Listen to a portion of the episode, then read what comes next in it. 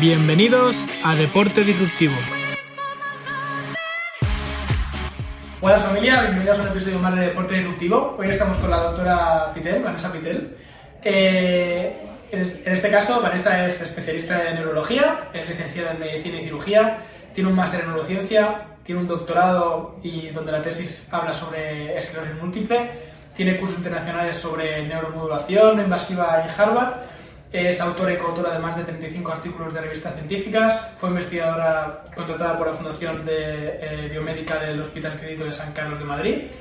Y bueno, eh, bienvenida. Bueno, muchas gracias. Estoy muy contenta de estar aquí, la verdad, de compartir este, este momento contigo y con todos tus oyentes. verán mi acento ahí sale y, por, por, lo alto. Nada, soy argentina, aunque llevo más de siete años aquí en España. y, y, nada, estoy muy contenta de poder compartir este, este rato contigo y hablar un poquito. Ahora, ahora llevo aquí en Barcelona dos, tres meses casi, desde julio. Y nada, eh, como dijiste, soy, estaba contratada como investigadora en el Clínico de Madrid y ahora estoy en la Fundación ACE, que es una fundación que hace Alzheimer, así que nada, muy contenta de, estar aquí en Cataluña también hace tres meses como todo pasó. Qué bueno. Claro, porque al final Vanessa tiene un currículum, bueno, innegablemente bueno y con una larga trayectoria, pero al final, bueno, ¿qué hace Vanessa actualmente? Bueno, nada, yo soy neuróloga, como bien me presentó, eh, me dedico mucho, ahora trabajo en la Fundación ACE, que hacen Alzheimer, y me dedico por otro lado también a la doy formación y trabajo en la formación de, técnicas de neuromodulación no invasiva. Eh, generalmente trabajamos con un grupo de multidisciplinario en la que trabajamos con, eh, con, fisioterapeutas, damos formación para fisio y últimamente también se están incluyendo, por suerte, porque es un poco lo que buscamos, nuevas disciplinas como la psicología, logopedas, médicos, neurólogos, eh, rehabilitadores, eh, psiquiatras, eh, cirujanos. Nada, la idea es poder dar a conocer técnicas de, neuromodulación cerebral para poder aplicarla a distintos campos, a los campos de todo esto. Así que me dedico a esas dos, dos grandes cosas, las demencias por un lado, Alzheimer y todo esto, y por otro lado, técnicas de neuromodulación cerebral. Qué bueno. Y vale, eh, eh, este tipo de técnicas, si nos pudieses explicar un poquito para los oyentes y para mí que, que no sabemos qué es lo que es, ¿en qué consistiría? Bueno, mira, son unas técnicas, como les dije, técnicas, usé una palabra que es la de neuromodulación cerebral, ¿no? Y neuromodulación cerebral es cambiar, modificar el cerebro. Hay, hay distintas técnicas, básicamente nosotros trabajamos mucho con dos de ellas. Una que se llama o que sus abreviaturas son TSS, Transcranial Light Current Stimulation, que viene de su inglés, ¿no? que es, de corriente directa transcranial. ¿Y esto qué es? Es una estimulación eléctrica, o sea, una, una electricidad, una corriente de, de baja intensidad que a través de unos electrodos que se ponen en el cuero cabelludo permiten estimular el cerebro. Lo bueno es que eh, es una técnica no invasiva, no dolorosa y de alguna manera viene a intentar modificar la actividad cerebral con un objetivo que puede ser desde tratar un síntoma, de algo que le pasa a un paciente, o, ayudar en el... Eh, muchos están trabajando en investigar cómo esto puede aplicarse al deporte, a los entrenamientos, y, luego hay otra técnica que es un, es, un, poquito diferente, pero que también lo que hace es modificar el cerebro, que usa campos magnéticos. Esto es, eh, se llama TMS, Transcranial Magnetic Stimulation, y es una, una, técnica que lo que usa es un campo magnético que genera un campo eléctrico y estimula también el cerebro para cambiar su actividad, ¿no? De alguna manera una es más portátil, la pueden llevar encima y puedes hacer muchas técnicas, y la otra es un poquito más grande y, podríamos decir que si queremos más potentes, funcionan distintos, pero bueno, eh, sí es verdad que, que, son técnicas que se complementan quizás o, y, que, y, que, son, forman parte de un mismo campo, ¿no? que buscan modificar la actividad del cerebro. Vale. Intuyo que estas dos técnicas trabajas con ellas eh, con cualquier paciente, ¿no? ¿Cómo es utilizar esto en el día a día con los pacientes? ¿Qué tipo de clientes tienes? ¿Cómo como, neuróloga, nosotros, como te decía, tengo como, dos, dos, campos, ¿no? Dos lugares donde más lo aplicamos. Por un lado, como neuróloga lo he aplicado mucho en la rehabilitación del lenguaje, en pacientes con con un tipo especial de enfermedad neurodegenerativa que empieza por trastornos del lenguaje, aunque se puede aplicar también para la rehabilitación positus o se puede para o para, para la, se están haciendo muchos trabajos de investigación investigando sobre el tratamiento de la fatiga en algunas enfermedades o, por ejemplo del dolor crónico. Eh, entonces, eso por un lado. Y después por otro lado, trabajo, como te decía, dando formación para el grupo de. Tenemos dos clínicas con las que trabajo muy, estrechamente, las que formo parte de, sus equipos, eh, que una está en Valencia, que es Ion Clinics, y la otra está en Elche, eh, que es mi clínica de fisioterapia Elche, que forma parte del grupo NMP, eh, y que ahí en general se aplican estas técnicas a, pacientes que, que, ven a diario nuestros fisioterapeutas, ¿no? principalmente dolor crónico, pero también se pueden aplicar para fatiga, lo que decía, incluso para dolor, para la rehabilitación post-dolor eh, por una lesión o por una cirugía, o, o, lo pueden aplicar para espasticidad. Bueno, lo están aplicando para distintas técnicas, aunque para algunas tienen una evidencia mucho más consolidada y para otras son parte todavía de proyectos de investigación y demás, ¿no? ¿Y como aplicabilidad en sí en el deporte? ¿Trabajáis con algún deportista? Sí, mira, en, en deporte es bastante controvertido y, y, porque, como te decía, todavía ahí se, se, hicieron muchos grupos que han trabajado, investigado deportes como, por ejemplo, el baloncesto, el ciclismo. Bueno, todavía no, hay, si decimos, no, no hay una, una indicación concreta, ¿no? Porque todavía se está investigando, se está probando. Es verdad que muchos artículos y grupos de trabajo ya han demostrado que eh, impresionarían tener una respuesta positiva y ayudar a la, a la performance o a los resultados del entrenamiento de estos deportistas.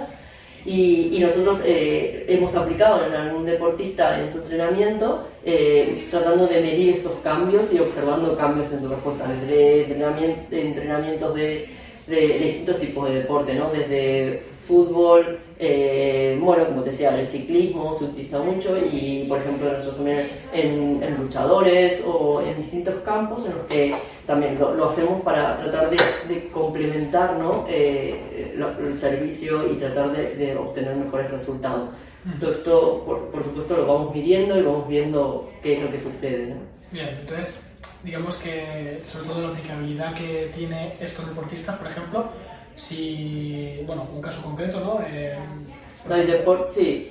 Por ejemplo, podemos buscar cualquier caso, ¿no? Pero sí se ha aplicado mucho lo que te decía, por ejemplo. Podemos hay trabajos que, que, lo aplican y cuál es el objetivo de esta técnica, ¿no? En un deportista, puede ser un deportista, un luchador o un deportista, un ciclista o tal en general, esta técnica tiene mucha, o hay muchos trabajos que han demostrado que parecen ser muy efectivas en el tratamiento, por ejemplo, de la fatiga crónica asociada a distintas enfermedades, ¿no? como puede ser la esclerosis múltiple o la fatiga crónica. Entonces, se intentó extrapolar esos protocolos y aplicarlos para tratar de mejorar la percepción de la fatiga en los deportistas.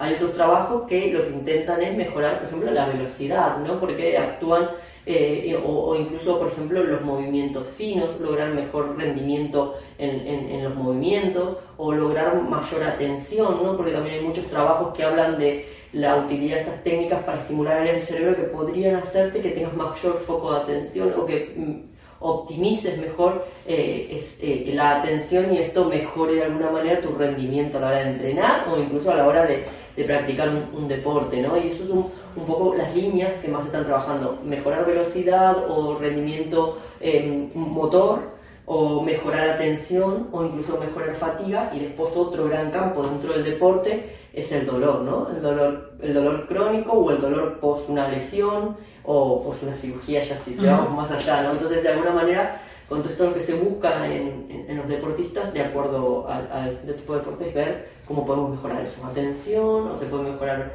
eh, rendimiento motor, o se puede mejorar eh, fatiga, o se podría mejorar el dolor en el caso de requerirlo, ¿no? Y, y, un poco lo que se va haciendo y se está investigando es en esas, en esas líneas.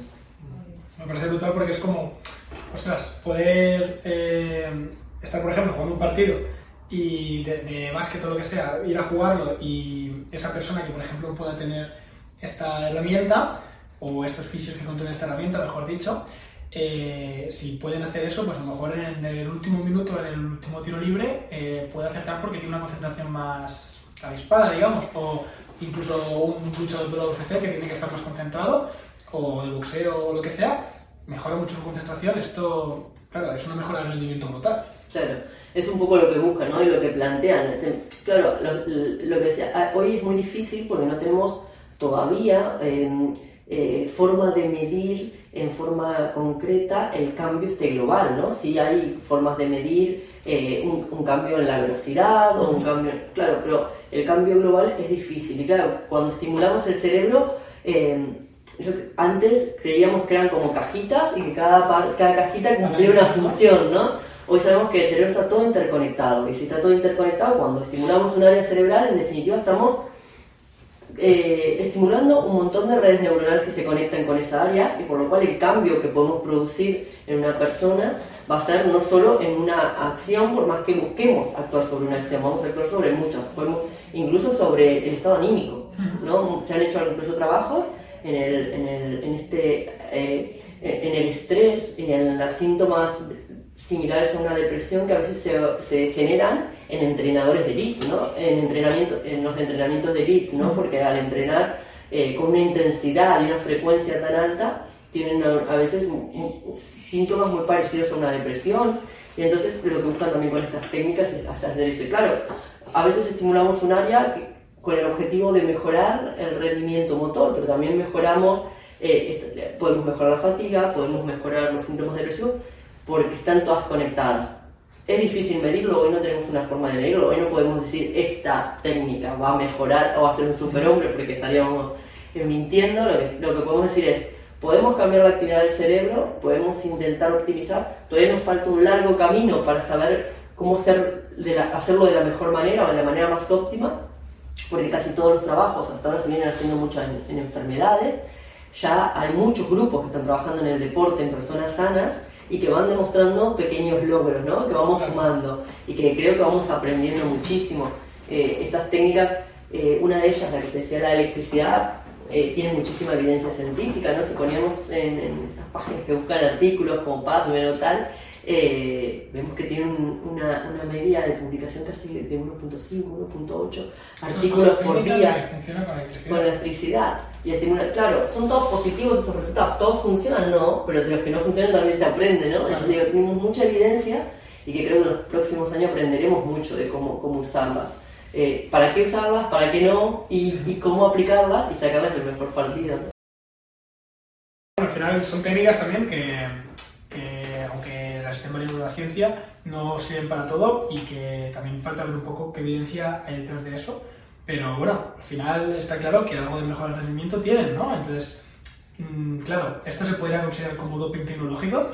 Bueno, hay una gran discusión, incluso hay algunos artículos que se publicaron, claro, con gente que está a favor y gente que está en contra, y que discuten, ¿no? ¿Es doping o no es doping esto? Eh, por un lado, modifica la actividad cerebral. Dijimos que son técnicas de neuromodulación. Esto quiere decir que cambia la actividad del cerebro. Mi pregunta es, cuando vos eh, diseñás o planteás un tipo de entrenamiento, ese entrenamiento modula también el cerebro, modifica la actividad del cerebro, de acuerdo a cómo lo, lo plantees, de acuerdo a la frecuencia, de acuerdo al ritmo, a la intensidad, ¿no? Eh, y eso, entonces, los equipos, por ejemplo, de fútbol que tienen un entrenador, bueno, mejor o, o, o, o más formado o con, con, con, otras, con otras características, y otro equipo que, que tiene un entrenador menos formado, entonces ahí hay doping, entre el que lo tiene o no. Bueno, ahí va, aparece un poco la, la discusión, ¿no? Eh, y después otro de los problemas que tienen estas técnicas hoy, que quizás, eh, si bien hay muchos biomarcadores que se están estudiando para decir, bueno, realmente producen cambios en, en, el cerebro, como pueden ser biomarcadores con electroencefalograma, que mira, o con, o con eh, distintos dosajes en sangre, o incluso con neuroimágenes, ¿no? Funcionales, claro, pero todavía estamos investigando, como vos decís, falta mucho por, por, por concretar y por definir, y entonces hoy, ¿cómo podrían demostrar que realmente eh, estamos haciendo una... O sea, ¿cuál sería la el, el, marcador para decir, bueno, este, este, este caso, este paciente me sale como de médico, pero este caso eh, realmente está haciendo doping, ¿no? Eh, y después el otro nada, yo lo digo siempre, ¿no? Por ejemplo, eh, lo mismo, un deportista que utiliza una ropa eh, específica o un calzado específico, ¿no? Eh, de mejor calidad y otro de menor calidad, pues ese también están de, hay uno que está en desventaja, ¿no? Y otro en ventaja. al final, en este caso, lo que pasó con las bombas estas fue lo que Nike las sacó para Kipchoge. Y cuando la organización de atletismo, eh, no, me acuerdo cuál era eh, el nombre de la organización, pero la que se encarga de regular estas cosas, lo que hizo fue eh, mm, vetar eso si no lo tenían todos los atletas. Que hizo Nike? Lo, puso a la venta y entonces dejaron que, que no se, que, se, que fuera malino hacer ese test. ¿Qué ocurre? Claro, esta herramienta la tiene todo el mundo también.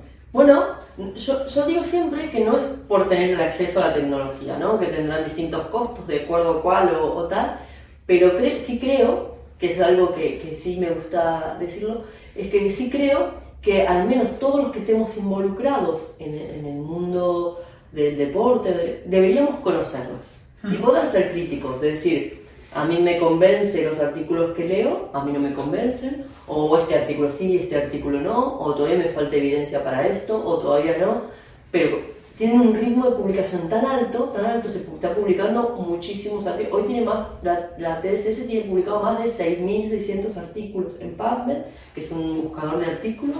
Eh, eh, entonces, deberíamos conocerla. No digo ni siquiera aplicarla, pero conocerla y, tener, y saber que existe y saber que puede ser una herramienta que a futuro se decida aplicar. Y, y claro, si no la conocemos nos estamos quedando afuera, ¿no? Nos estamos quedando, bueno, un poquito ahí como que nos falta. Creo que el compromiso que tenemos siempre para con nuestros personas que entrenamos o con nuestros pacientes cuando somos sanitarios es, es al menos conocer las opciones. No todos podemos hacer todo, ni todos tendremos el conocimiento para aplicar todo, pero saber, porque llega en su momento se lo puedes plantear y, y si cree que estará mejor entrenando con alguien que sabe esta técnica, ir a buscar a esta persona. Será tu decisión aprenderla o no, pero creo que nuestro deber es al menos conocerlas.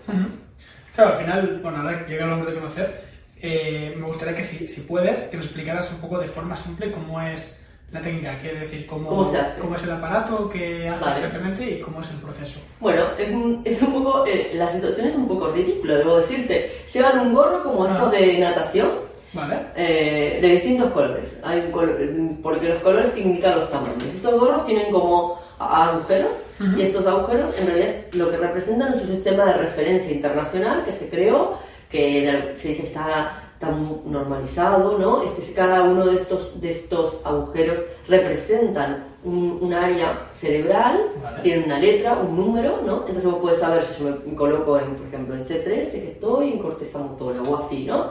Entonces el sistema se llama 10-20, porque va a 10%, 20% de cada punto, se usa mucho para, para los electroencefalogramas estos que se hacen a los, a la- a los pacientes, por ejemplo, con epilepsia. Vale. Vale, entonces se pone un gorro, que es un gorro elástico. Ese gorro tenés que ponerlo según si la cabeza es más pequeña o más grande. Ujú. Y luego van dos electrodos, el, eh, uno que se llama ánodo y otro que se llama cátodo, uno positivo y uno negativo.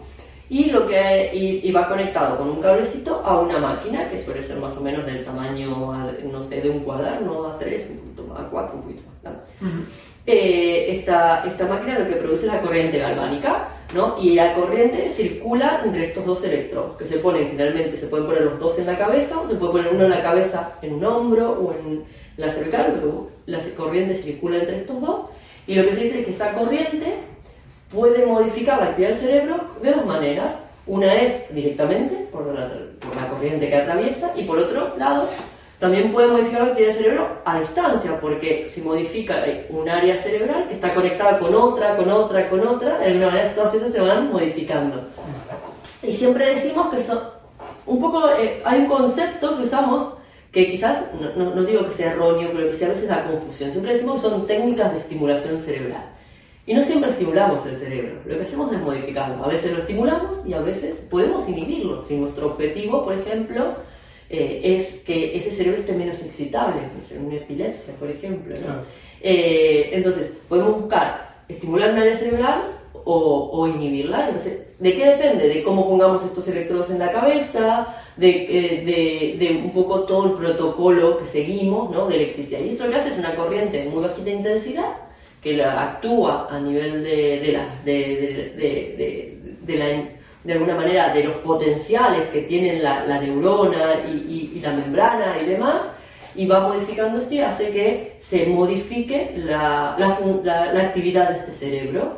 Se modifica, como puede ser, la modificamos en general o porque hacemos al- algún eso, o un entrenamiento o otra técnica o lo que sea, o eh, la podemos modificar con un objetivo terapéutico, mejorar un rendimiento o lo que sea.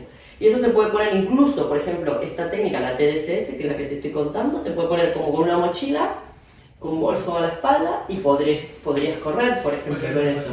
O podrías hacer sentadillas. La otra que les conté, que es la magnética, esa ya es más grande, lleva una cosa que se llama coil, que son como unas paletas, que el paciente tiene que estar, o la persona tiene que estar sentada en un, sillón, y, y, esto se coloca, ¿no? Lo que tiene esta otra, que en vez de usar, que también puede usar el gorrito este, también puedes usar una resonancia de la persona y entonces con un sistema de navegación cuando, que tiene como si fuera un tracker aquí adelante que lo lee por, por, por, por luz de alguna manera, cuando se mueve, se mueve la resonancia y vos podés ir navegando el cerebro, son, técnicas de neuronavegación, un sistema específico, navegas el cerebro, entonces yo voy viendo el cerebro de la persona, me puedo detener donde quiero y estimularlo, es como más preciso. Es una técnica que es más cara, la segunda, es, podríamos decir, actúa distinto, ¿no? Pero es como más potente. Yo siempre digo que una es como si fuera el coche de calle y el otro es el Ferrari, ¿no?